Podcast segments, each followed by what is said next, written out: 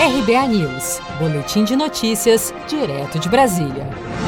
A deputada federal Flor de Lis pediu nesta sexta-feira, 18 de setembro, durante sessão virtual da bancada feminina da Câmara, o apoio do grupo para não perder o seu mandato. A sessão debatia a violência política contra as mulheres nas eleições deste ano. E eu venho, na verdade, aqui nessa reunião da bancada feminina pedir a todas as deputadas, a todas as amigas, porque está acontecendo comigo agora, nesse exato momento, nesse período da minha vida, uma violência muito grande contra mim por ser deputada federal, por ter sido eleita com quase 200 mil votos no Rio de Janeiro.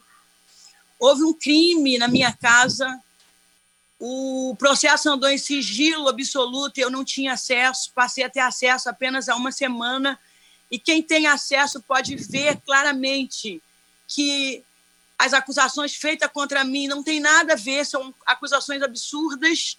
Eu não cometi tal ato, eu não cometi tal crime, eu e agora querem tirar o meu direito de parlamentar, querem caçar o meu mandato, é, querem me tirar, antes da cassação do mandato, do meu direito de, de ir e vir, de ser parlamentar.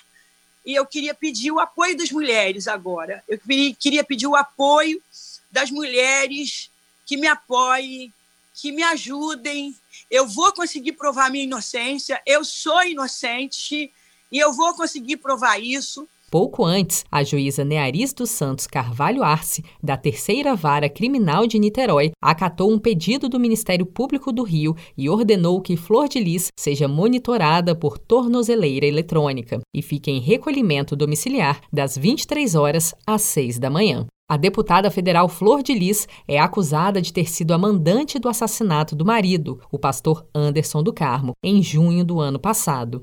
Cinco de seus filhos, além de uma neta, foram presos no último dia 24 de agosto em operação coordenada pelo Ministério Público e pela Polícia Civil do Rio. Por ter imunidade parlamentar, a deputada não pode ser presa. Ao todo, 11 pessoas foram denunciadas pelo crime.